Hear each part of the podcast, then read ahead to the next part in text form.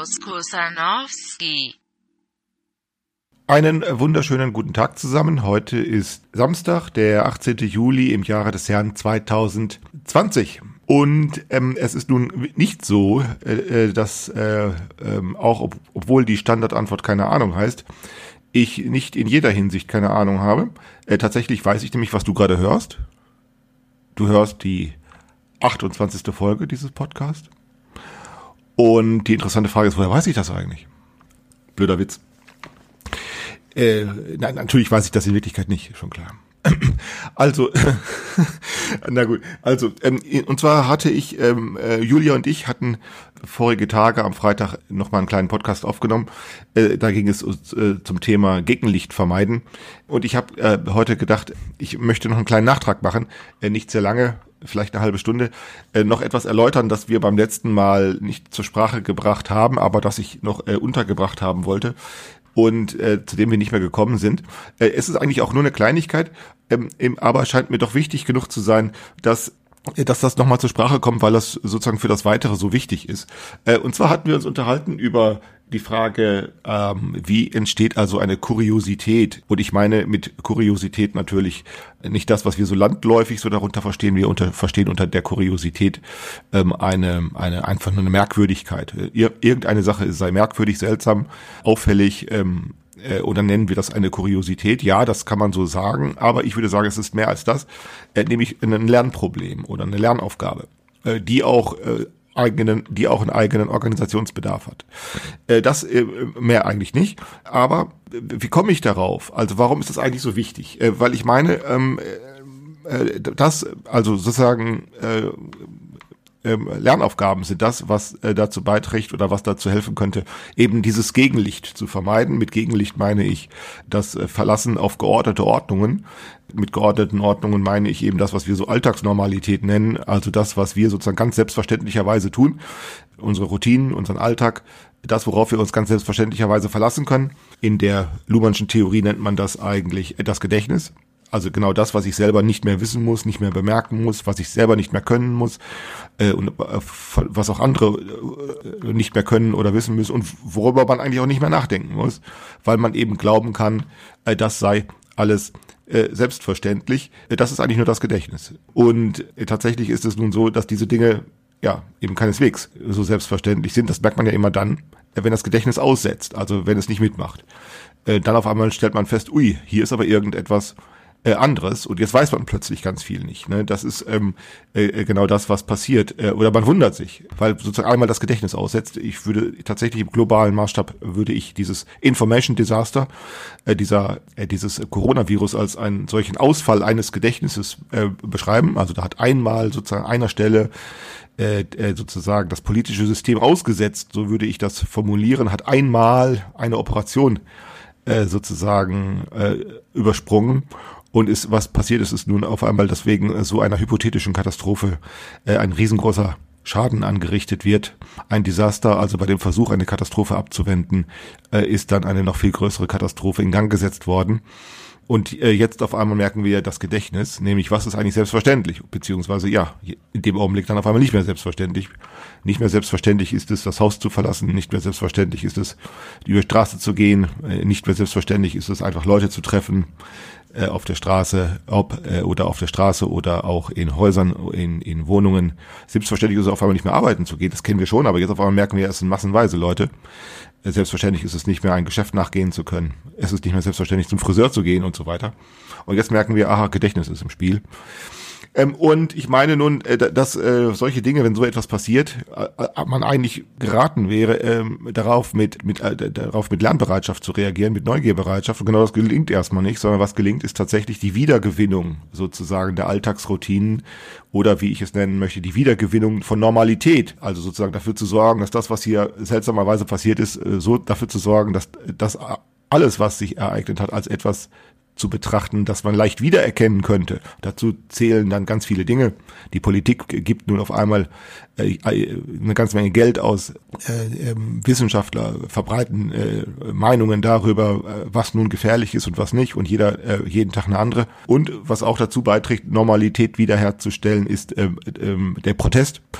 Ne, das hat man ja auch schon immer getan. Man protestiert dann ähm, und und auch ein Versuch übrigens dann wiederherzustellen, äh, Normalität äh, wiederherzustellen, sind auch diese ganzen Verschwörungstheorien. Auch das äh, trägt dazu bei, äh, sozusagen zu überdecken oder zu verblenden oder äh, zu, ja, zu verdecken, dass, dass eigentlich etwas geschehen ist, wo man also erstmal die äh, Augen reiben müsste und sagen müsste, was ist das denn eigentlich? Der Michael Wald hat es mal in einem Satz wunderschön ausgedrückt und ich finde den Satz genau richtig. Ähm, der hat einfach gesagt, äh, man kann mit Corona den Eindruck haben, als sei ein Alien gelandet. Ne? Natürlich, jawohl, diejenigen, die also sagen, nö, es ist eigentlich nichts Besonderes passiert, äh, nur etwas Normales hat sich sozusagen etwas in etwas übertriebener Form gezeigt. Die haben dann eben leider immer recht, das muss man ja nun sagen. Die haben dann recht, weil sie ja nur auf Bekanntheiten, auf normale Dinge, auf äh, erfahrene Dinge verweisen können. Und dann sagen so, ich sehe hier eigentlich kein Alien, sondern ich sehe Vorschriften, ich sehe Gesetze, ich sehe Protest, ich sehe äh, Sozialstaat, äh, der aktiviert wird, ich sehe äh, Polizei, ich sehe ähm, Medien, ne? ich, ich sehe eigentlich Dinge, die es immer schon gab, was ja stimmt, aber man kann doch bemerken, dass der Aufwand, der geleistet wird, um diese Normalität wiederherzustellen, doch äh, ungewöhnlich hoch ist. Und daraus kann man dann wiederum schließen, es ist doch etwas, eigentlich etwas Ungewöhnliches passiert. Nun, äh, wie kann man also, ähm, ähm, wie kann man nun ja, solche Dinge als eine Lernaufgabe sehen? Wie kann man sozusagen eine Kuriosität daraus machen? Und darüber wollte ich noch ganz kurz sprechen, weil mir nämlich etwas eingefallen ist. Das betrifft den Punkt der äh, der Datierung beziehungsweise der, ähm, ach, wie sagt man, es fällt mir das Wort nicht ein, äh, der ähm, nicht der Datierung, sondern der Kalender, der Zeitrechnung, genau. Äh, also ne, es hat ja schon verschiedene Leute gegeben, die sagen, dann ist es eine neue Zeit oder es entsteht eine neue Zeit oder so etwas. Das ist alles sehr, sehr übertrieben. Warum? Selbst wenn man es nämlich tun würde, wenn man also eine, eine, eine neue Zeitrechnung behaupten würde oder so, also wir würden sagen, ab äh, 1. Januar 2020 oder so, wenn man es so datieren möchte, da ist jetzt ein neues, eine neue Zeitrechnung angefangen, dann würde man eigentlich nur die Zeitrechnung, die wir kennen, einen neuen Namen geben. Äh, man würde dann sagen, alles, was vor Corona war, äh, ne, und dann alles nach Corona. Und dann geht das alles so weiter wie bisher. Ist keine besonders intelligente Idee, finde ich. Äh, obgleich natürlich sehr wohl äh, obgleich natürlich sehr wohl äh, so, so eine Art äh, äh, Markierung auf diese Weise vorzunehmen gar nicht schlecht ist. Nur äh, muss, möchte, würde ich mich dann eben fragen, es müsste dann, wenn man so etwas umändert, sagen wir eine Art von Zeitrechnung, ja, dann müsste man auch über die Dinge auch anders sprechen können als bisher. Äh, und wenn das nicht geschieht, wenn also sozusagen man behauptet, es sei ein, ein anderes Zeitalter entstanden oder eine andere Zeitrechnung entstanden oder irgend so etwas oder es sei eine neue Zeit oder irgendwas was entstanden, dann würde ich sagen, da muss auch irgendwas Neues geschehen. Äh, und wenn das nicht gelingt, dann würde ich sagen, nö, das ist eigentlich nur Unterhaltung. Ähm, und äh, genau dazu ist mir aber etwas eingefallen. Ich würde das ta tatsächlich vorschlagen, äh, aber dann muss sozusagen auch etwas zustande kommen, wo man auch erstmal drüber nachdenken muss, oder aber etwas, wo man dann auch sagen darf, und zwar berechtigterweise sagen darf, ist es nicht vielleicht auch ein bisschen doof oder ist es nicht ein bisschen Quatsch oder ist das nicht irgendwie albern? Denn es ist klar, das gehört dann zu einer Merkwürdigkeit oder zu einer Kuriosität eben hinzu, dass das eben nicht jeder sofort begreift, dass man das nicht sofort äh, einleuchten kann äh, und dass man dann auch berechtigterweise sagen kann, dass äh, ist Quatsch. Also eine Kuriose, Kuriosität, so möchte ich das formulieren, entsteht, wenn anders unterschieden wird. Und nicht bloß, wenn die Dinge anders benannt werden sondern wenn anders unterschieden wird. Ich will zu dem äh, Zweck etwas ausholen, das muss ich leider tun, aber es macht ja nichts. Ähm, ich lese gerne Bücher und ich lese gerne auch alte Bücher äh, und äh, man stellt immer wieder fest, dass es äh, eine ganze Menge Reihe alter, eine, eine ganze Menge äh, äh, eine ganze Reihe alter Bücher gibt, äh, die zu lesen sich immer noch lohnt. Darunter zählen auch die Sudelbücher von äh, Georg Christoph Lichtenberg, der im 18. Jahrhundert gelebt hat, ist 1799 gestorben, hat diese Sudelbücher hinterlassen. Ein Professor war es für Physik in Göttingen die ich sehr äh, zu lesen empfehle. Und dort hatte ich schon vor einiger Zeit äh, mal einen interessanten Aphorismus gefunden. Dafür ist er ja bekannt geworden. Das ist seine eigentliche Gelehrtenleistung gewesen. Zur Physik hat er nicht viel beigetragen, aber zur sozusagen zur Philosophie oder zum intelligenten Nachdenken doch sehr viel. Ähm, ein kleiner Aphorismus aus dem Jahr 1775. Den will ich kurz vorlesen. Der lautet, es ist ein großer Unterschied zwischen etwas noch glauben und es wieder glauben noch glauben, dass der Mond auf die Pflanzen wirke, verrät Dummheit und Aberglaube. aber es wieder glauben zeigt von Philosophie und Nachdenken ähm, so der Aphorismus. Also es geht um den Unterschied etwas immer noch glauben und etwas wieder glauben. Worauf spielt das an? Ich weiß jetzt nicht genau, das sind ja immer solche äh, Aphorismen, äh, worauf das im Einzelnen anspielt, kann ich nicht sagen, aber auf einen ungefähr ähnlichen Sachverhalt, äh, äh, der mir auch mal begegnet ist ähm, äh, und, äh, und der zumindest äh, auf diese, auf die, äh, auf den dieser Aphorismus anspielen könnte. Wahrscheinlich tut er es nicht, er hat es nicht genau äh, genannt. Aber es geht dabei es könnte dabei um Folgendes gehen. Ähm, Im 17. Jahrhundert hatte ja dieser Galilei ähm, äh, das Teleskop in den Himmel gerichtet und er hat natürlich merkwürdige Dinge da gesehen und äh, musste sich natürlich fragen, ja, was ist das da? Auf einmal beispielsweise Jupitermonde zu sehen und so etwas.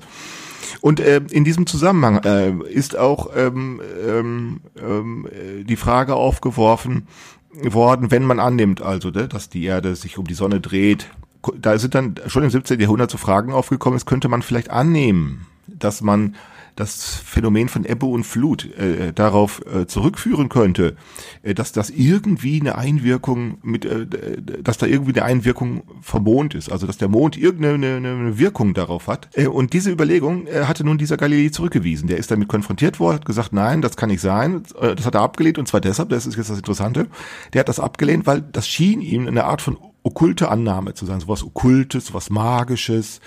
Äh, ne, ähm, da sagte er, das lehne ich ab. Solche Wirkungen, die Körper haben oder so etwas, sowas gibt's nicht. Äh, sowas gibt's nur in den Fantasien von irgendwelchen ähm, unglaubwürdigen Magiern, weil er eben sagte, man muss es, wenn es so etwas gäbe, also wenn es da so eine Kraft gäbe, müsste man das auch mathematisieren können, man müsste es berechnen können und er sagte, und er hatte nur einfach keine Vorstellung davon, wie so etwas gehen könnte. Also hat er das abgelehnt äh, weil er sagte, das will ich nicht mehr glauben. Er konnte also, er hatte es also abgelehnt, dass er, Galilei meinte also, das immer noch zu glauben, das immer noch zu glauben, dass der Mond eine äh, äh irgendwie auf die Gezeiten einwirkt, das äh, ginge nicht mehr. Eben später dann, 100 Jahre später, äh, hatte dann tatsächlich ähm, äh, Newton sich mit genau der gleichen Frage beschäftigt. Aber bei, für ihn war es nun so, und das ist jetzt wichtig, dass er sehr wohl sich mit Alchemie beschäftigt hat und er hat sich sehr wohl mit Astrologie beschäftigt und er hat sich sehr wohl mit Magie beschäftigt und mit diesem, mit diesen ganzen Dingen, aber nicht etwa, weil er, äh, weil er, weil ihm das suspekt war oder nicht, weil er das ablehnen wollte, sondern weil er äh, nach Hypothesen suchte. Der suchte nach Ideen, wie man äh, diese Dinge beschreiben kann und und er hatte ein Vertrauen in ein sehr viel besseres Vertrauen in die Leistungsfähigkeit von Wissenschaft schon ge ge gefunden, besser als äh, es 100 Jahre früher noch Galilei hatte. Und aus diesem Grunde konnte er genau den äh, genau das Argument von Galilei akzeptieren, nämlich dass er sagte, wenn man so etwas annimmt, dass es solche Wirkungskräfte gibt, ja, dann müssen die eigentlich auch mathematisierbar sein. Und da man und und jetzt kommt's, weil man alles mathematisieren kann, so zumindest die Annahme. Äh, er hatte dann angenommen, das ganze Universum ist ein einziges Uhrwerk. Äh, äh, und da kann man dann eben auch alles mathematisieren. Ja, dann könnte man eben auch die Wirkung des Mondes auf die, die Wirkung des Mondes auf die die Ebbe, also äh, auf die Ebbe, also auf die Gezeiten annehmen, beziehungsweise allgemeiner formuliert, dann könnte man eben auch annehmen, dass Massen aufeinander wirken. So kam man dann auf diese Gravitationstheorie. Und das ist genau, so ein Fall ist genau mit dem Aphorismus von, ähm, von, von ähm, Lichtenberg gemeint. Ne, es immer noch zu glauben wäre töricht, dass der Mond sich äh, eine Einwirkung hat. Es schon wieder zu glauben ist sehr intelligent. Und genau äh, äh, äh, das meint eigentlich äh, dieser der Sache. Der meint also, dass sozusagen dadurch, dass anders unterschieden wurde, also im Zeitverlauf zwischen Galilei und äh, Newton, ist es eben nicht so, dass die gleiche Sache äh, auf verschiedene Weise betrachtet worden ist. Also hier in dem Fall sagen wir die Anzie also die die der, der Mond und ein Verhältnis äh, oder die ähm, äh, der Mond und seine Einwirkung auf die äh, auf die Gezeiten. Es ist nicht etwa so, dass die das, das gleiche gesehen haben und dann äh, zu verschiedenen Ergebnissen gekommen sind. Nein, sondern sie haben nicht das gleiche gesehen. Ne? sondern der Mond, äh, der den auf den äh, Newton geguckt hat, war nicht der gleiche Mond, auf den ähm, Galilei geguckt hat. Und der Himmel, in den ähm, Newton geguckt hat, war nicht der gleiche Himmel, in den Newton, äh, äh, Galilei geguckt hat. Äh, das heißt, das ist tatsächlich anders. Das ist nicht das Gleiche anders betrachtet, sondern anderes anders betrachtet. Und das so etwas gelingt, wenn unter, wenn anders unterschieden werden kann. Und anders unterschieden kann erst dann werden, wenn sozusagen sich Probleme nicht mehr stellen, man bis dahin immer noch, äh, die bis dahin immer noch sozusagen manifest waren und sich neu, längst neue Probleme ereignet haben oder neue Angelegenheiten, um die man sich kümmern kann, die dann schon wieder wichtig geworden sind. Das heißt, es ist anders. Äh, es ist jetzt etwas anderes passiert, etwas Neues und dann auf einmal können äh, durch anders unterscheiden können ähm, die Dinge anders erklärt werden und dann auf einmal evident gemacht werden. Also in dem Fall also tatsächlich der Mond wirkt ein äh, auf äh, irgendwelche irdischen Zusammenhänge, sagen wir äh, die Gezeiten. Und, äh, äh, äh, und genau das ist dann da, das, was sozusagen Veränderung bewirkt. Und, und nur das bewirkt Veränderung. Äh, also wenn andere, wenn anders unterschieden wird. Äh, und wenn anders unterschieden wird, dann ist nicht sofort erstmal alles klar, sondern im Gegenteil, dann muss man ziemlich viel grübeln, nachdenken und dann hat man es auch erstmal schwer. Ich will das tatsächlich an einem Beispiel nun mit Corona anwenden. Das ist natürlich nur ein hypothetisches Beispiel. Äh, aber man kann dann eben sehen, tatsächlich, dass äh, wenn man behaupten möchte, es sei jetzt etwas anderes in die Welt gekommen, dann muss auch anders geredet werden, dann muss auch anders nachgedacht werden. Und so könnte ich nun auf die Idee kommen, tatsächlich eine andere Zeitrechnung anzufangen ja, ab 1.1., so würde ich es dann datieren, ab 1.1.2020 gilt nach Corona und davor äh, gilt vor Corona, aber nicht etwa um damit Jahre zu zählen. Denn würde man nur so Jahre zählen, dann hat man nur eine Umbenennung vorgenommen. Nein, nicht um Jahre zu zählen, nicht um, um den Kalender zu verfolgen, sondern weil man vielleicht mit dieser Unterscheidung von vorher und nachher äh, anders über sein eigenes Leben sprechen könnte wir, wenn wir über unser eigenes Leben sprechen, dann tun wir das in der Regel durch den Untersch mit, mit dem Untersch mit der Unterscheidung von äh, jünger oder älter, äh, früher oder später. So könnten wir, so kannst du über dein eigenes Leben reden oder so können wir unser äh, Leben vergleichbar machen. Ne? Also Julia, äh, ne? Julia, du bist also 16 Jahre jünger als ich oder ich bin 16 Jahre älter als du. So kommen wir dazu, so kommen wir äh, dazu, weil wir früher oder später äh, äh, unterscheiden. Aber man könnte ja auch über sein eigenes Leben auf einmal anders sprechen, wenn wir jetzt Corona wählen als Markierungspunkt. Und jetzt könnten wir sagen, vor Corona waren wir verschieden alt, also vor Corona war ich 16 Jahre älter als du. Und nach Corona oder seit Corona sind wir gleich alt. Und alle, die nach Corona geboren sind, sind jünger. Das würde also praktisch heißen, äh, seit dem 1.1.2020 sind wir, es waren alle lebende Menschen, sind alle lebende Menschen gleich alt. Und diejenigen, die einen Tag später geboren äh, sind, also die auf die Welt gekommen sind, sind nur einen Tag jünger. Und heute könnte man sagen, also sechs Monate später, ein halbes Jahr später, ich bin dann sozusagen nur ein halbes Jahr älter als diejenigen, die heute zur Welt kommen. Wenn man dann auf einmal so etwas macht, dann würde man sagen, na gut, was soll's? Und jetzt könnte ich nämlich fragen, ja, jetzt sprich mal über deine Kindheit. In, ne, nach, nach dieser anderen Unterscheidung. Und jetzt könntest du sagen, na ja, über meine Kindheit. Und jetzt auf einmal kannst du es nicht mehr so gut. Ne? Weil du jetzt fragst, na ja, hm, ja, ja, was heißt denn jetzt eigentlich Kindheit? Ne? Ich komme jetzt beispielsweise mit so einem Satz, wenn ich sage, wir machen, alle lebenden Menschen machen gleichzeitig, ähm, machen jetzt zusammen eine, gemeinsame Kindheit durch. Was heißt jetzt Kindheit? Und äh, was heißt das? Ja, was heißt jetzt, ich bin nur ein halbes Jahr älter? Ne? So, jetzt kannst du eigentlich nicht mehr darüber reden ähm, weil du zwar die gleichen Worte immer noch hörst, also Kindheit sagen wir, äh, aber es ist, bedeutet jetzt auf einmal nicht mehr dasselbe, wie das, was du vorher darunter verstanden hattest. Äh, und wenn du jetzt darüber sprechen willst, kannst du es nicht so einfach. Äh, und übrigens, und das kommt ja hinzu, äh, wir sind ja sehr verführt durch durchs Gegenlicht sind wir ja sehr, sehr dadurch verführt, äh, weil uns ohnehin das, ein Gegenlichtphänomen ist ja, dass überhaupt das Sprechen leicht geworden ist über alles Mögliche. Das Sprechen ist leicht geworden, das Schreiben ist leicht und schnell geworden, so dass man einfach sagen kann, ich muss mich doch damit gar nicht beschäftigen, ich kann doch einfach plappern und sagen, dummes Zeug. Und da würde ich sagen, ja, das ist dummes Zeug, kann man so sagen, aber wenn du es dir erstmal schwer machst, dann kannst du es dem auf einmal nicht mehr. Und dann wäre das, das, was Intelligente, was dann passiert, ist nämlich, dass wenn man es dann ernst nimmt, dass man dann eben nicht sofort plappert, sondern vielleicht auch anderen erstmal Vortritt lässt. Also wer äußert sich zu dieser Frage oder wer, wer äußert sich zu, diese, zu diesem Unterschied? Wer, wer unterscheidet auch so und zu welchen Ergebnissen kommen die Leute? Also beispielsweise, wer würde sich auf diese Weise zu der Frage äußern, äh, ja, erzähl mal von deiner Kindheit. Äh, und dann in dem Augenblick äh, äh, hättest du eine ganz große Bereitschaft, Empfängnisbereitschaft. Das ist ja klar, weil du jetzt nicht, nicht weißt, woran du glauben sollst und auch nicht weißt, woran du nicht glauben sollst, sondern weil dir Glaubensfragen völlig egal sind, sondern erstmal sagst, ja, wie kann man jetzt drüber reden? Äh, und jetzt würdest du die Antworten, die dann kommen, wenn dann welche kommen, erstmal zur Kenntnis nehmen. Also das heißt, du würdest sie rezipieren, du würdest sie sehr aufmerksam re rezipieren. Ähm, äh, und du würdest kein bisschen dich mit der Frage beschäftigen, was soll ich davon glauben, sondern nur, welche Unterschiede werden eigentlich erkennbar. Jetzt also welche weitere anderen Unterschiede werden erkennbar. Und dann fängst, könntest du anfangen, darüber nachzudenken, wie kannst du dich zu solchen Unterschieden verhalten. Und sprich, und jetzt könntest du dich motiviert fühlen, ebenfalls äh, über deine Kinder zu sprechen, e eben weil andere es schon getan haben.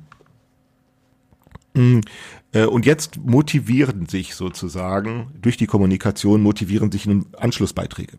Und äh, ähm, ja, äh, und das Interessante ist nun, dass man eben eine solche andere unter, ein, ein solches und anderes unterscheiden, das kann man eben nicht einfach vorgeben. Also man kann das nicht wie so eine Art äh, äh, äh, Werbemaßnahme durchführen und sagen, hallo, ich habe jetzt mal gesagt, lass uns mal so unterscheiden und bitte tut es mal, sondern es muss sich ja praktisch von selbst ergeben. Es muss durch irgendwelche äh, äh, sozialen Kontexte sich ergeben, dass auf einmal irgendwie anders unterschieden wird. Und könnte man das nämlich tun, also sagen wir, nehmen wir um bei diesem Beispiel zu bleiben, könnte man das in dem Fall tun, hätte es nicht nur die Wirkung, dass du jetzt anders über, äh, obwohl du die gleiche Sprache immer noch benutzt, anders über die Dinge reden kannst, sondern es hatte auch eine, die Wirkung, und die ist die, die eigentlich interessante daran, dass das eine Abstoßungswirkung hätte, anders zu unterscheiden. Das hätte eine Abstoßungswirkung gegenüber anderen, die zugleich keine Abscheu nach sich zieht. Das möchte ich kurz noch sagen. Die Abstoßung, wir kennen, wir, Differenzierung ist, ist wichtig, ähm, ähm, hat Differenzierung in sozialen, die Differenzierung sozialer Prozesse äh, bewirkt eben auch Abstoßungseffekte. Äh, ähm, äh, und in nicht wenigen Fällen sind solche Abstoßungseffekte immer auch mit Abscheu verbunden. Und das führt dazu, dass über die ähm, äh, Wahrnehmung und über die Beobachtung von Abscheu infolge von Abstoßung über Abscheu selber wiederum äh, äh, geschrieben und gesprochen wird, wodurch sich die Abscheu eigentlich steigert. Also wir können das gegenwärtig sehr gut sehen an der unaufhörlichen Fütterung des Empyriums.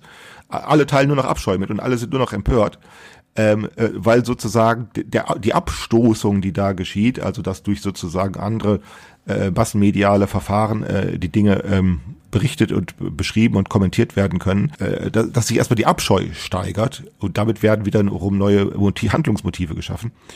Äh, was nötig wäre, wäre Abscheu, äh, äh, Abstoßung ohne Abscheu. Äh, damit nämlich Abscheu nicht selbst wiederum, äh, damit die Abstößung, die haben, ah, Entschuldigung, damit die Abstoßung nicht selbst wiederum äh, zum, zum, zum Empörungsfall wird. Äh, und mit so einer Unterscheidung könnte man das tatsächlich tun. Da könnte man abstoßen, man könnte nämlich sagen, um einen praktischen Fall zu wählen, ich könnte sagen, ich würde gerne mal wieder zum Trialog einladen. Und weil man ja jetzt anders sprechen kann, könnte ich reinschreiben in die Einladung, äh, ich lade nur, ich lade aber nur die Gleichaltrigen ein. Und jetzt sind diejenigen, die sozusagen, ja, die Wunder, es gibt jetzt welche, die, die haben jetzt nicht mitgekriegt, dass ich anders unterscheide, die könnten sich nur fragen, wie alt bin ich denn? Äh, und dann würde ich sagen, ich bin genauso alt wie du. Äh, äh, ähm, und ich bin nur äh, ein halbes Jahr alt. Äh, und dann ne? und dann könnte man sagen, naja, das ist eine komische Redeweise, das verstehe ich nicht. Und dann führt das zu Beendigung oder zu Abbruch des Gesprächs, weil man sagt, das ähm, kapiere ich jetzt nicht mehr, was das soll. Ja, oder eben auch nicht, je nachdem, ähm, ob man nun diese Unterscheidung mitmacht oder nicht. Und dann auf einmal kann man so reden. Ne? Ich bin genauso alt wie du und ich bin ein halbes Jahr alt. Und dann kann man eben, dann kann sich eben sozial sortieren, wer redet mit wem. Ähm, das ist deshalb wichtig, äh, weil man ja tatsächlich, wenn man so ein Medium hat äh, für Social Media, wo sozusagen jeder mit jedem ins Gespräch kommen kann, sehr leicht und sehr schnell, man sich ja fragen muss, wie kann man sich auch wieder aus dem Wege gehen, ohne Abscheu, also Abstoßung, also sich aus dem Wege gehen, ohne Abscheu zu erzeugen. Äh, und dann könnte eben anders unterscheiden, eine Strategie sein. Ohne dass man irgendwelche Sprechverbote erteilen muss, ohne dass man irgendwelche äh, Aufwand treiben muss, ohne dass man nach dem Staat rufen muss, der irgendwelche Verbote durchsetzt oder so. Ja, eine sich selbst regulierende Abstoßung, die keine Abscheu nach sich zieht äh, und die dann eben Dinge auf Dinge aufmerksam macht, die scheinbar normal, aber dann tatsächlich sehr ungewöhnlich sind. Äh, und dann komme ich dann zum Beispiel auch zu so einem Satz wie, äh, wenn ich mal groß bin, möchte ich alles Mögliche werden, äh, aber äh, bestimmt kein Soziologe. Gut, also das wollte ich nur noch nachtragen ähm, äh, zu dem Thema Kuriosität. Ne? Eine Kuriosität entsteht dann, wenn anders äh, unterschieden wird und zwar auf eine Weise, die es, die das Sprechen erschwert oder die Kommunikation überhaupt erschwert. So viel für diesmal und ich äh, nehme an, dass ich ähm, nächste Woche Freitag nochmal mit Julia äh, nochmal ein Gespräch aufnehmen werde. Ich weiß noch nicht zu welchem Thema. Äh, das wird sie mir dann rechtzeitig sagen und ich wünsche euch erstmal alles Gute und habt einen schönen Sonntag.